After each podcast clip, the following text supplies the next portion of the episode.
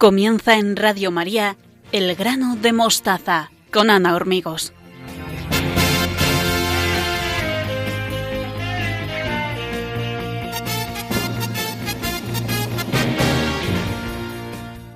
Queridos oyentes, buenas noches y bienvenidos. Mil gracias a todos ustedes por acompañarnos un viernes más en Radio María. Nos encantaría que se quedaran con nosotros en el programa número 34 de la tercera temporada Continuamos con los consejos de San Agustín a los jóvenes y Beatriz Hormigos nos hablará del orden y de la paz. Estanislao Martín sigue desarrollando la figura del padre en la familia como introductor del hijo en la realidad. Victoria Melchor nos habla de la bienaventuranza de los misericordiosos y Maribí Gallego recuerda la letanía de María Reina.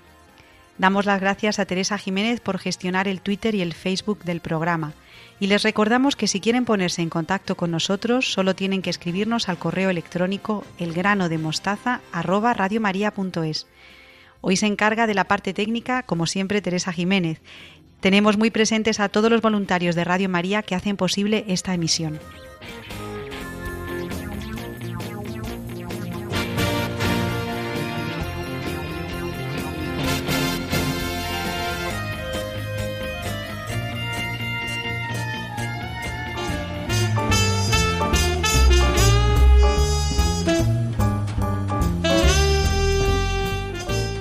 Continuamos nuestro programa del grano de mostaza con Victoria Melchor y Beatriz Hormigos. Buenas noches a las dos. Buenas noches, Ana. Hola, buenas noches. ¿Cómo estáis? Muy bien. Bien, muy bien. Estamos bien, ¿verdad? Viernes con Radio María y seguimos con San Agustín. Como siempre, empezamos nuestro programa con los consejos que este gran santo dio a los jóvenes de su época, pero que siguen estando hoy en día vigentes. ¿Y cuál es el que nos toca para hoy, Beatriz? Pues hoy vamos a comentar el vigésimo, que es el orden y la paz. Dice sobre ello, vive con dignidad y en armonía con todo y con todos. El joven, en esta etapa tan dura y difícil que es la adolescencia, tiene que aprender a vivir con dignidad y solo de esta manera se ganará el respeto de los demás y el respeto de sí mismo. Bueno, y Beatriz y Victoria, ¿qué tiene que ver la dignidad con el orden? Porque dice esto San Agustín. Vivir con dignidad y esto te ayudará también a ganar el respeto de los demás y el respeto de sí mismo. Yo aquí, Ana, al decir dignidad, creo que tiene que ver con una vida ordenada y una vida en equilibrio, más que, más que en dignidad. Sí, además que yo creo que, el, ¿no? que una persona digna tiene que tener un, un, orden, es decir, que si vemos, nos llama la atención una persona que tiene, que tiene un orden en todas las cosas de, de su vida, Mm, pues a la fuerza tiene que eh, tener esa, esa dignidad. Por lo tanto, yo creo que nos llama la atención. Y San Agustín, como está hablando a los jóvenes, pues sabe que es una etapa de, de la vida en que sobre todo es muy necesario este orden. Y Beatriz, ¿distingue San Agustín distintos tipos de órdenes? Sí, el primero que vamos a ver es el orden universal, que es el más, el más grande. Dios ha creado el mundo y el universo con un orden determinado. Todo está en perfecto equilibrio. Sobre esto concluye San Agustín. En consecuencia, la causa primera y suprema de todas las formas y emociones corpóreas es siempre la voluntad de Dios. Pero Dios siempre respeta la naturaleza de las criaturas que ha creado, aunque siempre dirigido por la ley eterna divina. También tenemos el orden en el hombre. Sabemos que el hombre está formado por alma y cuerpo. El cuerpo debe estar gobernado por el alma. Esto es lo que dice San Agustín. Y la vida no racional, todo lo relativo al mundo y a las pasiones que tanto hemos hablado, debe estar gobernado por la razón. La razón debe estar gobernada a su vez por la ley universal eterna divina que hablábamos antes. Si lo pensamos bien, cuando queremos que las cosas estén bien hechas, lo único que tenemos que hacer es poner un poco de sentido común, porque la ley natural de Dios es tan perfecta que en la propia naturaleza del hombre está impresa esa ley natural. Y Victoria, Beatriz, ¿podéis poner algún ejemplo de esta ley natural que eh, algunos hoy en día dicen que no existe? Pues yo, ¿qué, ley natural más, importante que los mandamientos de la ley de Dios, por ejemplo, que son una muestra de este sentido común?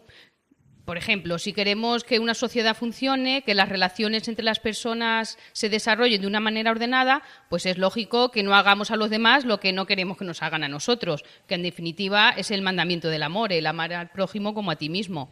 O si no queremos que nos critiquen, pues no debemos criticar a los demás.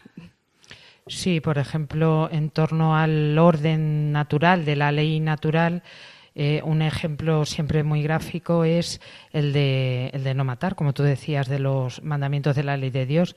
Pero es que el hombre, por naturaleza propia, aunque no hubieran existido esos mandamientos de la ley de Dios, va en contra de la naturaleza humana el matar, el robar, el hacer daño a otra, a otra persona.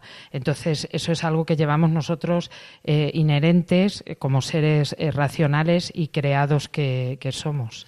Y estos mandamientos de la ley de Dios, eh, puede haber mm, gente que los vea como eh, si alguien coartara la libertad, Beatriz. No, no. Esto precisamente es todo lo contrario. Dios no deja, o sea, el, hombre deja, perdón, Dios deja al hombre libertad para poder vivir rectamente y conforme a la ley de Dios o dejarse llevar por sus pasiones. Sobre, sobre esto dice San Agustín, cuando la, cuando la razón, mente o espíritu gobierna los movimientos irracionales del alma, entonces y sólo entonces es cuando se puede decir que domina el hombre lo que debe dominar y domina en virtud de aquella ley que es eterna. Entonces, Victoria, ¿qué, ¿qué, diferencia hay entre libertad y libertinaje? Porque hoy en día a lo mejor lo tenemos confundido. Sí, bastante. Yo creo que, yo creo que bastante. Mm, es verdad que, mm, volviendo antes de contestarte Ana, al tema de los mandamientos. normalmente los mandamientos de la ley de Dios se suelen ver como un cortapisas a nuestra libertad. Pero claro, entroncando con la pregunta, libertad no es lo mismo que libertinaje. Libertinaje es hacer en todo momento lo que a mí me gusta y a mí me place, sin un orden, que es de lo que estamos eh, hablando. Sin embargo, dentro de la libertad, nosotros podemos eh, elegir eh, hacer el bien, seguir ese orden, no en el momento que a mí me apetezca. Y yo, por ejemplo, soy libre de elegir mm, las cosas, las cosas buenas o el, cumplimiento de los, de los mandamientos, por ejemplo, que es algo completamente distinto al libertinaje. Yo hago uso de mi libertad. Mm, sí, como usas tu libertad porque también se puede entender lo que, lo que yo decía antes. Yo como soy, como soy libre, voy a matar a esta persona, o voy a robar, o voy a, poniendo casos, casos extremos. Pero, eh, sin embargo, yo creo que no somos eh, nunca tan libres como, eh, por ejemplo, cuando amamos. San Agustín lo, lo, dice, ama y haz lo que quieras. Ese haz lo que quieras no implica ningún libertinaje, sino que si tú amas a Dios y a la otra, a la otra persona, siempre te va a salir algo, algo bueno. Igual que para poder vivir necesitamos la salud del cuerpo, para vivir ordenadamente necesitamos la salud del alma. Así podremos vivir de esta forma ordenada. Esta salud del alma la conseguimos gracias a la confesión, donde se derrama sobre nosotros la gracia de Dios. Sí. Sí, sí. Bueno, y entonces os pregunto, ¿qué trae consigo el orden? Vaya pregunta. ¿El orden trae consigo qué? Siempre la paz. Ah, perfecto. Voy a decir unas palabras que dice San Agustín que me parece que resume todo esto y que son muy bonitas. La paz del cuerpo es el orden armonioso de sus partes. La paz del alma irracional es la ordenada quietud de sus apetencias. La paz del alma racional es el acuerdo ordenado entre pensamiento y acción. La paz entre el alma y el cuerpo es el orden de la vida y la salud en el ser viviente. La paz del hombre mortal con Dios es la obediencia bien ordenada según la fe bajo la ley eterna. Yo creo que aquí se resume todo. Sí, esto es para meditar, ¿eh? tranquilamente. Sí, no, es, es cierto que, claro, somos seres racionales, por tanto, mm, tenemos esa razón que nos ha dado Dios para poder dominar nuestras pasiones que nos vienen del, del pecado original. Y, y, yo creo que lo que transmite el orden es la, es la paz, la paz interior tanto del cuerpo como del alma. O sea que la paz interior es la que posee el hombre cuando tiene orden consigo mismo, nada más y nada menos. Y la paz externa es la que obtiene el hombre cuando lleva a cabo relaciones ordenadas con el prójimo. Bueno, esto nos daría también para otro programa, ¿no? La paz interior. ¿Cuánto se busca la paz interior hoy en día en sitios que a lo mejor la venden de una manera adulterada, ¿no? Victoria. Mucho. Yo creo que la paz, lo hemos comentado más veces a lo largo de estos años en el programa, eh, la paz hay que buscarla siempre en el, en el sagrario y si puede ser de rodillas mejor sobre todo porque, por lo que dices tú, nos ofrecen falsas ideas de, paz y de, y de orden. Todas estas meditaciones eh, orientales y, bueno, hay que tener mucho cuidado porque a veces se mezclan ahí muchas, muchas cosas. Bueno, ¿y tenemos algún enemigo eh, para nuestra paz, tanto interior como exterior? Sí, San, Agustín afirma que el enemigo de la paz es el pecado.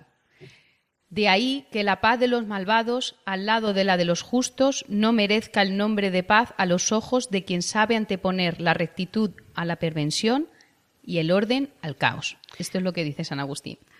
Bueno, pues con esto terminamos la sección de hoy, el orden y la paz, y animamos a nuestros oyentes de Radio María, pues a que busquen la paz donde hay que encontrarla, ¿no? Y decía Beatriz y Victoria que una forma de obtener la paz es acercarse a la confesión, que muchas veces a lo mejor la dejamos por pereza y allí podemos encontrar ese perdón de, de, Cristo misericordioso.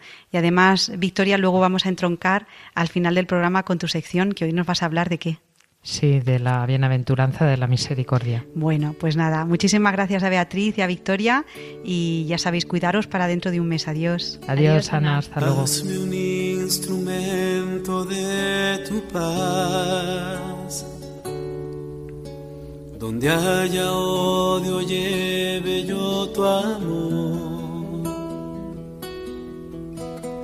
Donde haya injuria, tu perdón, Señor haya duda, fe en ti. Hazme un instrumento de tu paz, que lleve tu esperanza por doquier. Donde haya oscuridad, lleve tu luz donde haya pena, tu gozo, Señor. Maestro, ayúdame a nunca buscar querer ser consolado como consolar, ser entendido como entender ser amado como yo amar. Hazme un instrumento de tu paz. Perdonando que nos das perdón estando a todos como tú nos das. Y muriendo es que volvemos a nacer. Maestro, ayúdame a nunca buscar querer ser consolado como consolar, ser entendido como entender, ser amado como yo amar. Hazme un instrumento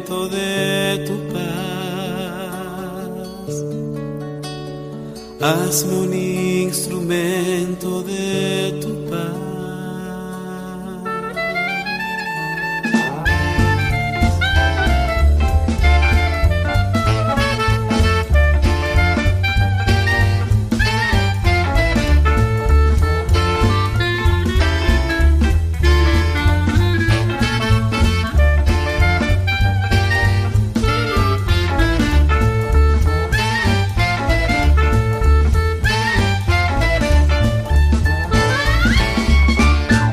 Damos paso ahora a Estanislao Martín. Buenas noches, Estanislao, ¿cómo estás?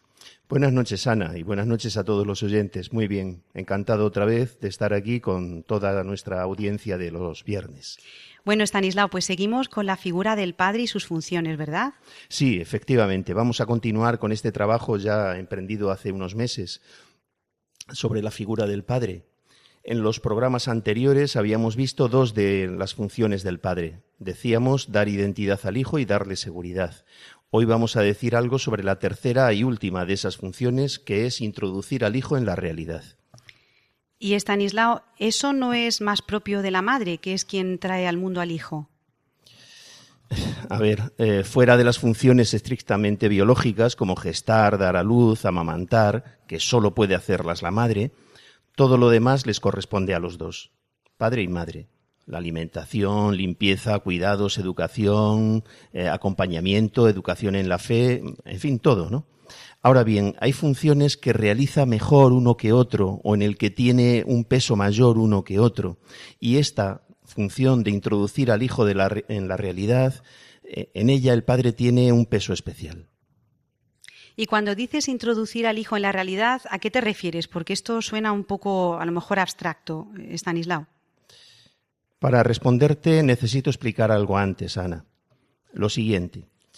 La vida de toda persona puede entenderse como un movimiento continuo de entrada y salida en varios claustros, en varios senos.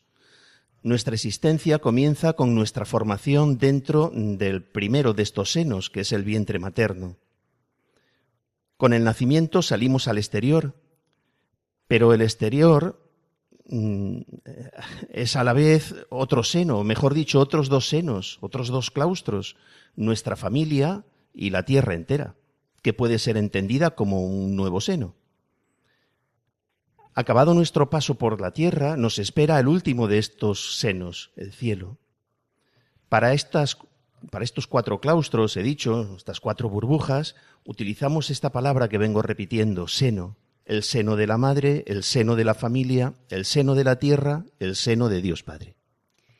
Entonces, Estanislao, la tierra es un claustro, una burbuja, algo cerrado, ¿no es más bien un espacio abierto de movimiento, de libertad y de expansión? Eh, quizá las palabras no jueguen malas pasadas. Eh, claustro no significa prisión, sino el ámbito donde me desenvuelvo, fuera del cual no podría vivir. Puede costar entender que la tierra entera es un claustro o entenderla como un claustro, pero eso es por un defecto de percepción. A los astronautas que salen de la Tierra les resulta muy sencillo porque al alejarse del planeta lo que ven es una bola azul cada vez más pequeña con todos los seres que la habitan que estamos igual que estamos en el seno de nuestra madre sin poder escapar de, su interior, envueltos en el caso de la Tierra por una atmósfera que no es líquida como en la placenta, pero es una atmósfera gaseosa, que es la que respiramos, ¿no? Y fuera de la cual no podríamos vivir. Claro que la, la Tierra es un seno. Y en más sentidos. Hay otra imagen muy repetida en la Sagrada Escritura que consiste en entender la Tierra como el vientre de nuestra madre, como un seno del cual hemos salido y al cual hemos de volver. Eh, señalo un par de citas. Una muy conocida del Génesis, cuando Dios le dice a Adán, tras haber cometido el, primer pecado, comerás el pan con sudor de tu frente hasta que vuelvas a la tierra, porque de ella fuiste sacado, pues eres polvo y al polvo has de volver. Otra la encontramos en el libro de Job, mm, también muy conocida. Job se encuentra en una situación muy complicada. En un abrir y cerrar de ojos ha pasado de la prosperidad a la pobreza extrema. Entonces se mira a sí mismo, contempla toda su vida, la asume y exclama, Desnudo salí del vientre de mi madre y desnudo volveré a él. El Señor me lo dio, el Señor me lo quitó, bendito sea el nombre del Señor. En esto que dice Job, desnudo salí del vientre de mi madre y desnudo volveré a él, es claro que no se refiere al vientre de su madre la que le ha amamantado, ¿no? Desnudo salí del vientre de mi madre, la tierra, y desnudo volveré a su vientre cuando sea introducido otra vez en ella, cuando sea enterrado. Entonces, Estanislao, eh, ¿qué es esto de introducir al hijo en la realidad? Cosa que has dicho antes que corresponde al padre. A ver, es ayudarle a salir de cada una de estas burbujas en las que se puede ayudar a salir, ¿no? Eh, de estos senos en los que vivimos en la tierra, enseñándole a saber vivir en el siguiente. Porque luego hay un seno que es el seno de Dios Padre, del cual no hay que salir. ¿eh? Mm, no he dicho nada, por cierto, ahora vuelvo a, lo que me preguntas, no he dicho nada del seno de Dios Padre, pero mm, realmente del seno de Dios Padre no salimos nunca, ¿no? Dice San Lucas en los Hechos de los Apóstoles que en Él vivimos, nos movemos y existimos. De la misma manera que podemos contemplarnos viviendo la vida en la tierra como en el seno envueltos por la atmósfera, de la misma manera, aunque no lo veamos, estamos en el seno de Dios. En Él vivimos, en Él nos movemos, en Él existimos y de Él no podemos salir además. Pero vuelvo eh, a la pregunta que me hacías. Introducir al Hijo en la realidad es ayudarle a vivir en cada uno de estos senos, ¿no? Y es un papel importantísimo que va de menos a más. En la primera salida, la primera salida es el parto, ¿no? Ahí el padre tiene un papel muy limitado porque poco más eh, suele hacer y excepto en casos excepcionales, ¿no? Eh, poco más puede hacer que acompañar a la madre, porque la ayuda al parto está en manos especializadas habitualmente, comadronas y médicos. Está bien que sea así por la falta de preparación del padre y porque hay especialistas que lo hacen mejor. Pero si el padre pudiera, ese sería su papel, ¿eh? ayudar a la madre a poner al hijo en la realidad, es decir, a traer a los hijos al mundo. Pero Estanislao se suele decir que la acción del padre y de la madre son complementarias. Sí, efectivamente, y lo son. El papel del padre va de menos a más. En el primer paso, que es el nacimiento, ya hemos dicho que su papel es muy reducido. En cambio, durante todo el tiempo que el hijo está en el seno de la familia, el papel del padre es fundamental. Hemos hablado, hemos dedicado programas a esto. Creo que para entenderlo nos puede ayudar a entender la vida humana como sostenida por dos pilares, los que vienen dados por dos verbos muy relacionados y muy importantes que se realimentan uno a otro, ser y obrar. En la familia la carga en el ser la pone la madre, la carga en el obrar la pone el padre, por eso son complementarios. No son funciones inconexas, ¿no? Ya digo que son complementarias. Ni el padre se desentiende del ser, ni la madre del obrar. Pero el acento sí que se da en ese orden. La madre es quien da el ser y quien se afanará por sostenerlo y acrecentarlo durante toda la vida. Sus preocupaciones y sus desvelos están en el cuidado y protección de todo aquello que amenace al ser del hijo. Su tendencia natural de madre la lleva a querer tener al hijo dentro de sí, encerrado dentro de ella. El padre, en cambio, mira hacia afuera, empuja en sentido contrario y propicia la salida del hijo del ambiente materno, facilitando así su, inserción en la realidad externa. Al padre le corresponde algo que es bastante doloroso, desenclaustrar al hijo. Introducir a uno en la realidad es introducirlo en el dinamismo de la vida. Quizá con esto lo podamos explicar un poquito mejor, ¿no? En, en, la cual, en la vida, hay cosas y personas y con las cuales necesariamente hay que relacionarse. El hijo tendrá que competir y defenderse, hacer amigos, jugar y trabajar junto a los demás, divertirse, condolerse con ellos, no hay otra alternativa para vivir en el tercer claustro, que es el mundo. Si el niño no saliera de los dos primeros, no saldría del mundo de la madre, no viviría otra experiencia sino la de recibir todo a cambio de nada, sin esfuerzo. Pero la vida no es así. Hay una cuota de madurez y de experiencia que tiene que ser ganada y conquistada con esfuerzo, y no hay más remedio. Esto tiene un riesgo muy alto y es que si no hay alguien que nos ayude a situarnos en la vida, podemos entender que la vida no es más que una carrera de obstáculos en medio de un mundo, de un mundo competitivo y hostil lleno de enemigos por todas partes. Pero eso tampoco es cierto. Ni todo es facilón, ni todo es hostilidad. Se hace necesario, mejor aún, imprescindible, alguien que amándonos verdaderamente al tiempo nos capacite para vivir en el mundo desde la objetividad y desde la verdad. Ese alguien lo representa sobre todo el Padre, no hay otro. Hay otros, pero como el Padre no lo hace ninguno, ¿no? El Padre es el que ajusta al Hijo a la verdad, el que le señala cómo sí y cómo no tiene que actuar. El Padre representa la ley, la bondad objetiva, el saber hacer. Su palabra y su, y su ejemplo, especialmente el ejemplo, son imprescindibles.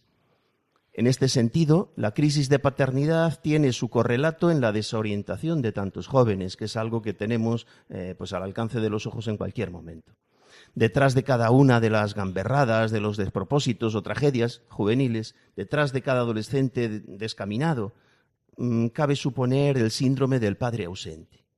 Cabe suponer, no tiene por qué, por qué serlo, ¿no?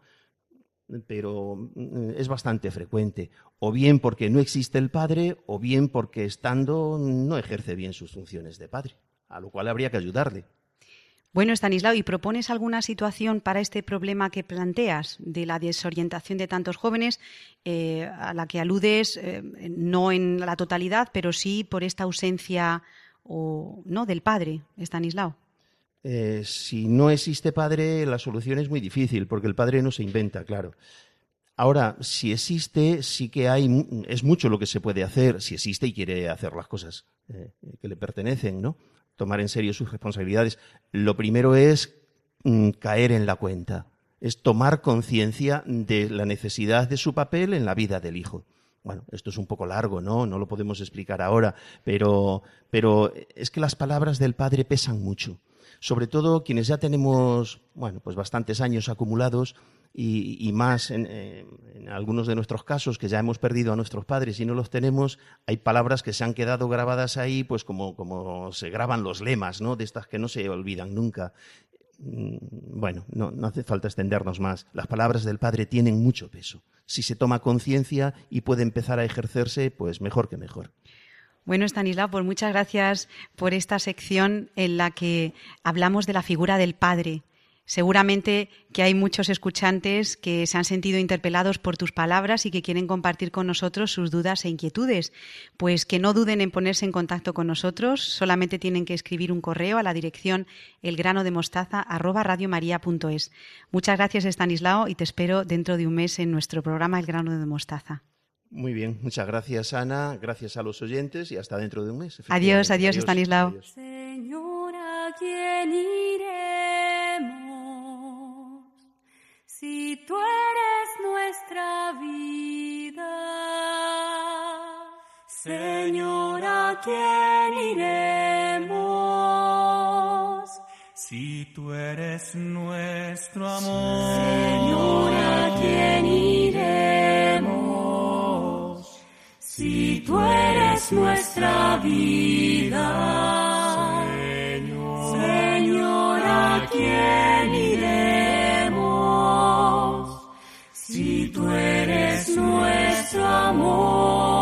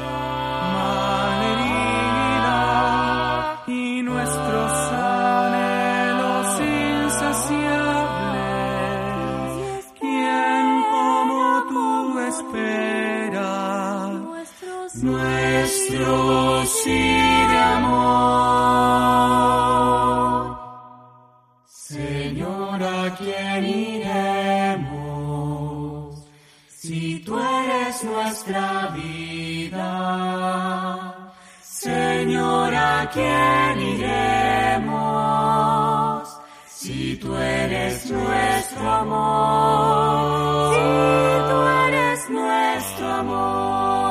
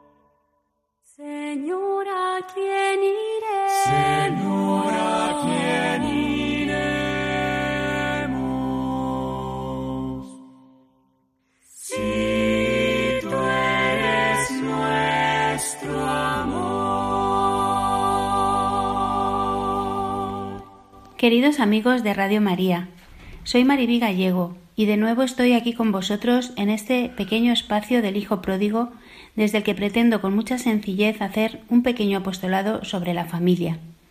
Y uniendo esto a las advocaciones de la Virgen en las letanías que últimamente venimos tratando, ¿qué os parece si hoy le pedimos a la Reina de la Familia que nos acompañe de nuevo y que cuide de nuestra familia, especialmente si está pasando por alguna dificultad? Lo primero que me gustaría es aclarar el término de reina aplicado a María, nuestra Madre. Puede que nos resulte chocante, anacrónico o fuera de lugar esta, este término de reina, porque existe la idea popular, eh, como explica el Papa Benedicto XVI, de rey o reina relacionada con una persona con poder y riqueza. Pero este no es el tipo de realeza de Jesús y de María. Nos sigue diciendo el Papa que Jesús fue proclamado rey en la cruz, y en aquel momento, en la cruz, se muestra que es rey, y como rey sufre con nosotros, por nosotros, amando hasta el fondo y de este modo gobierna y crea verdad, amor y justicia. Al estar María asociada de modo único a su Hijo, tanto en el camino terrenal como en la gloria del cielo, María es reina, y es que en la Virgen María todo está referido a Cristo y todo depende de Él. La Virgen es reina precisamente amándonos y ayudándonos en todas nuestras necesidades, también las de nuestra familia. La suya es una realeza de servicio y amor, muy diferente de la idea habitual de este concepto. Ella vela por nosotros, sus hijos, y protege nuestras familias, que la necesitan hoy más que nunca, porque es atacada desde muchos entornos, no solo políticos y sociales, sino también desde dentro, por nuestro propio egoísmo y nuestra propia soberbia. Es desde este punto de vista desde el que me gustaría que le pidiéramos a nuestra Madre su maternal protección y ayuda, para que retomemos el camino perdido y no seamos origen de problemas y divisiones familiares.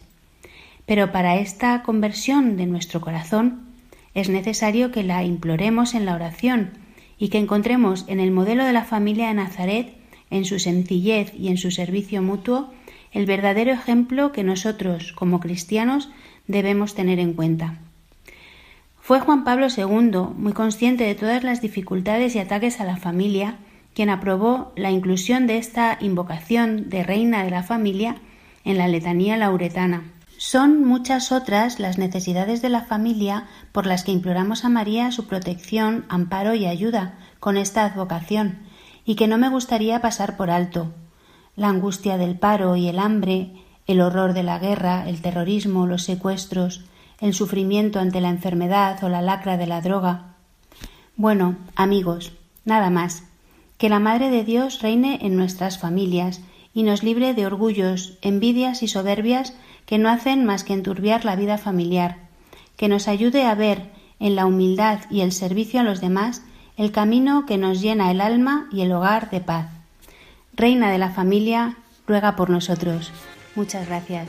Un abrazo.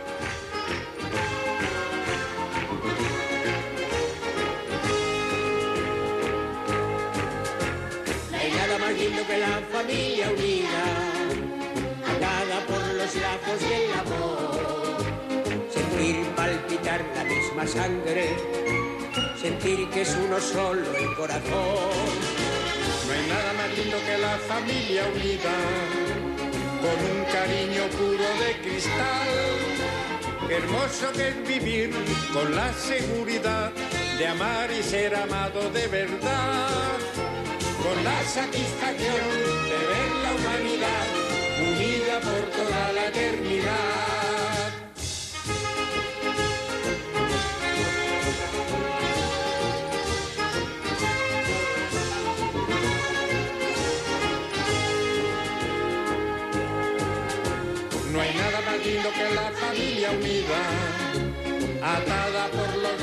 Del amor.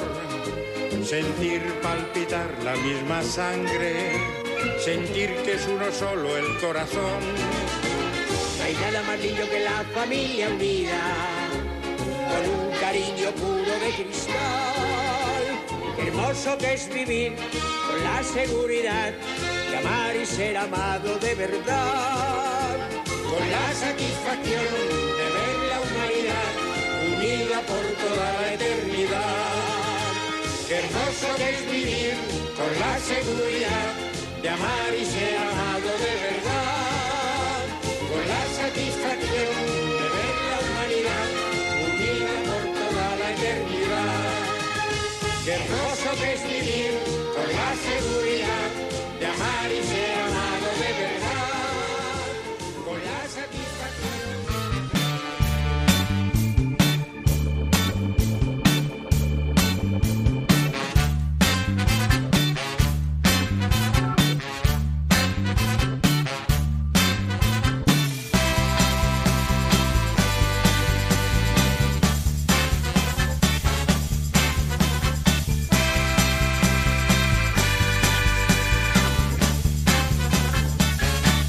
Llegamos al final de nuestro programa de hoy de la mano de Victoria Melchor. Como siempre, buenas noches, Victoria, otra vez. Buenas noches, Ana. Bueno, pues ya anunciábamos al principio del programa que hoy vas a tratar de la bienaventuranza de la misericordia. Sí, bienaventurados los misericordiosos, porque ellos alcanzarán misericordia.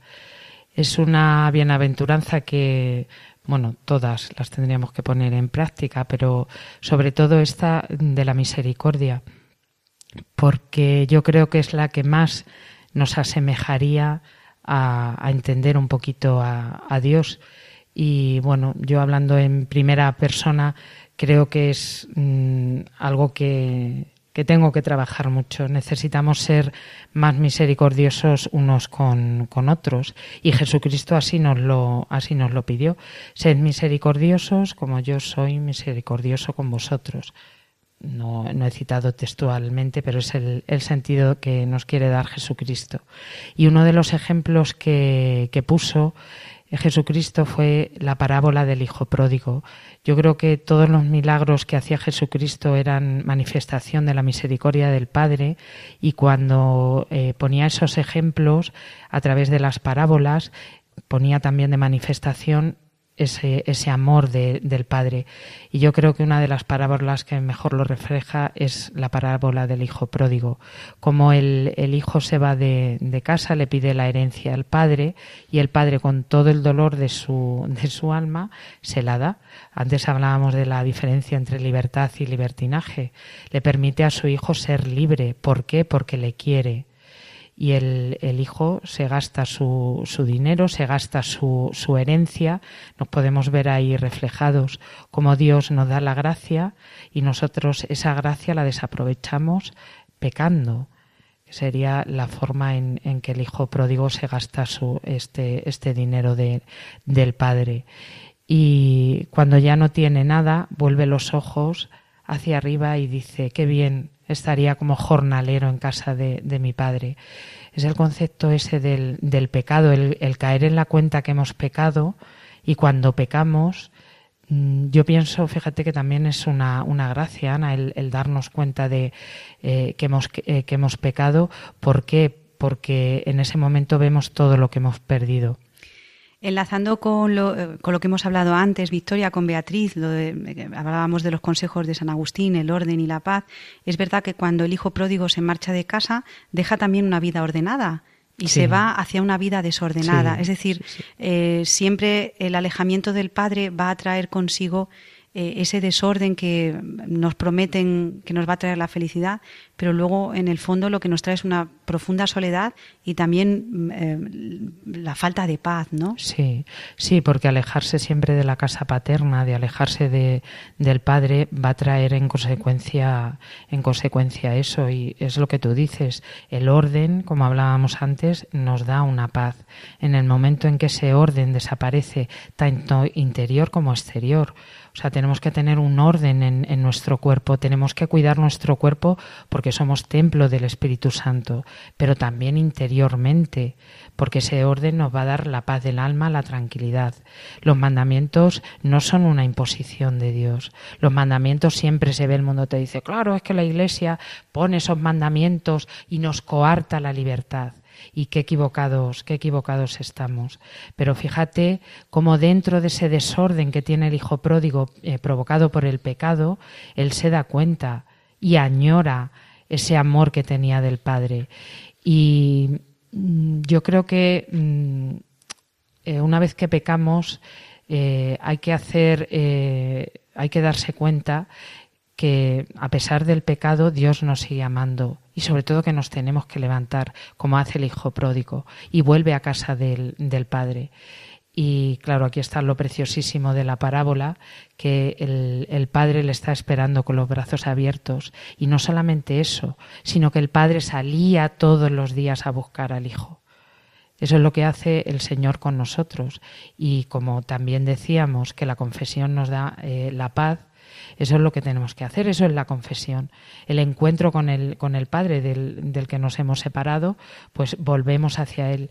Y Dios es que no, lo, no le podemos definir de otra manera, sino que Dios es misericordia. Por eso Jesucristo dice, yo que conozco al Padre, sed misericordiosos, como vuestro Padre Celestial es misericordioso y es bueno con vosotros.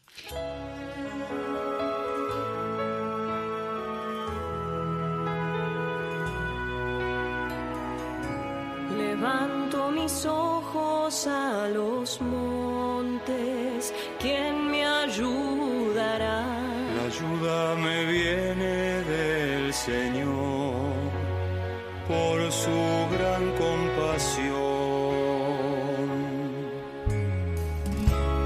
Aun cuando estamos en el error, nos abraza con su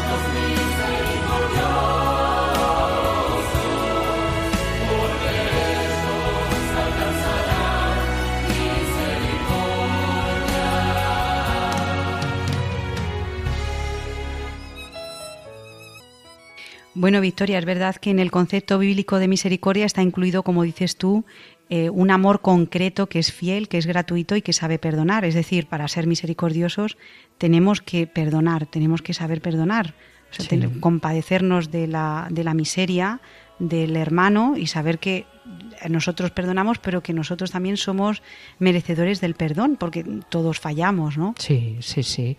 Es que es la condición humana. Por el pecado original siempre vamos a estar fallando y, pecando. Lo que pasa que, bueno, pues el, el Señor nos perdona y nosotros debemos imitarle. Tenemos que tener esa misericordia. Y fíjate, Ana, dentro de la familia, normalmente, es donde encontramos esa misericordia, porque tus padres, tus hermanos que te quieren, mm, son los que van a practicar ese, ese amor contigo y, y perdonar. Nosotros tenemos que seguir el ejemplo de Jesucristo y a pesar de los a pesar de los errores y de las eh, de las dificultades del pecado que podamos hallar, eh, haber cometido eh, tenemos que perdonar y ser misericordiosos. Y la misericordia lo primero que implica es el perdón, pero la misericordia también implica amar al otro como realmente es, que es como Jesucristo y como Dios Padre nos ama, nos ama a nosotros.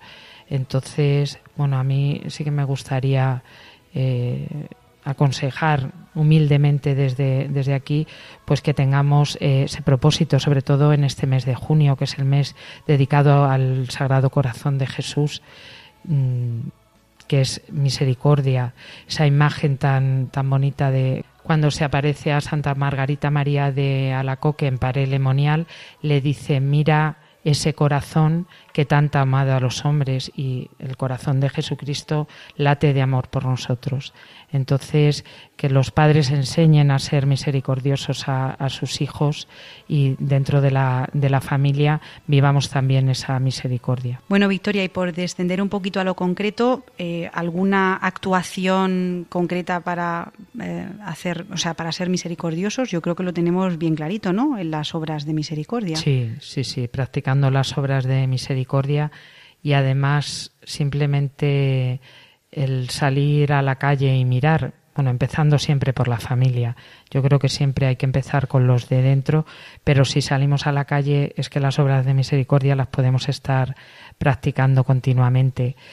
Algo que puede parecer una tontería, pero el simple hecho de saludar con amabilidad, el dar las gracias, el pedir las cosas eh, por favor, mm, puede parecer un gesto inútil, sin embargo, el, ofrecer esa, ese tipo de educación y nuestra sonrisa y nuestro tiempo a los demás, a lo mejor el Señor no, no, nos pide grandes, grandes obras, pero simplemente eso ya estamos siendo misericordiosos. Y por supuesto, en lo que podamos ayudar, pues por ejemplo, a través de Cáritas, con nuestro donativo, con nuestro dinero. Eh, Radio María también es otro gran apostolado que se puede hacer porque es algo muy útil y que, y que acompaña y hace muchísimo bien. Entonces tenemos que apoyar estas grandes obras de la, de la Iglesia y, como no, Radio María en primer lugar, por supuesto. Bueno, Victoria, pues si quieres dejamos aquí tu sección eh, y recordamos un poquito las noticias de la Radio de la Virgen. Como sabes, tenemos eh, la encuesta eh, que todos nuestros oyentes pueden visitar en la página web de Radio María, www.radiomaria.es y allí pues pueden expresar sus opiniones eh, sobre los programas, la programación, lo que más les gusta, porque eso también nos ayuda, Victoria. Sí, sí, sí. Yo animo a todos los oyentes que, que participen en la medida de lo posible, porque a nosotros también, aparte de animarnos, nos ayuda a mejorar. Y seguimos con la campaña eh, Miles de personas rezan por ti. Entonces pide un deseo. Victoria sigue estando operativo. Eh, van eh, pues dando vueltas por toda España recogiendo las peticiones de muchísima gente. Sí, a mí ya sabes que esta campaña desde que la desde que la vi me, ha gustado muchísimo porque creo que una gran labor que se hace eh, a través de la Iglesia y en este caso a través de Radio María es la, la oración. En el mes de junio miles de personas rezan por ti en Osma Soria, en Huesca, Tarazona, Zaragoza y Barbastro Monzón animo a todos los oyentes a que busquen esos pequeños buzones que han puesto en Radio María para que escriban sus peticiones que pueden tener la total seguridad que serán atendidas. Bueno, Victoria, pues llegamos ya al final de nuestro programa número 33 del grano de mostaza. Hoy es viernes 15 de junio de 2018 en Radio María. Nos han acompañado nuestros colaboradores habituales, Estanislao Martín, Victoria Melchor, Beatriz Hormigos y Mariby Gallego, y hemos repasado pues los temas de actualidad en familia, educación, eh, a los que nos dedicamos nosotros en nuestro programa. Y les recuerdo a todos los que nos siguen que pueden acceder a las noticias de la Radio de la Virgen en la página web www radiomaria.es. Formamos parte de la sección Vivir en Familia y estamos eh, con programas dedicados a la educación, como por ejemplo Familia y Colegio, Educar Hoy, El Lado Positivo. Si desean, pueden eh, ponerse en contacto con nosotros en la dirección del programa elgranodemostaza.radiomaria.es. Les damos muchísimas gracias por habernos elegido y esperamos volver a contar con todos ustedes dentro de un mes, el próximo 13 de julio de 2018. Les dejamos con el Evangelio de la Vida. Adiós.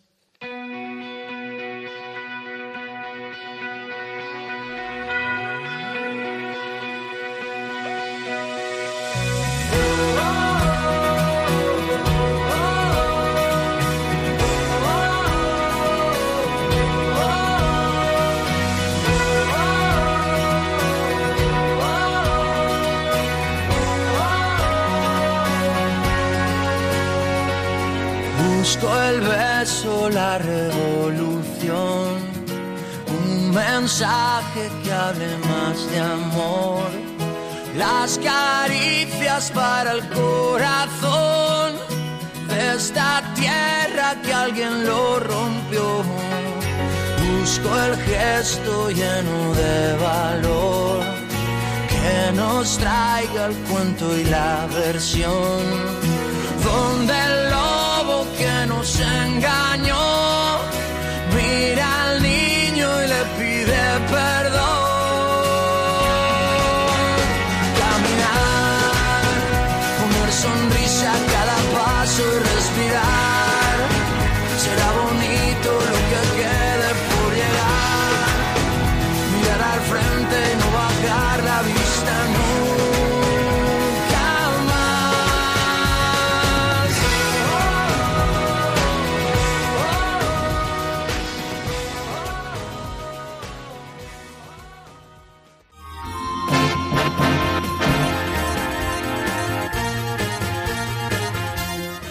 Han escuchado El grano de mostaza, un programa dirigido por Ana Hormigos.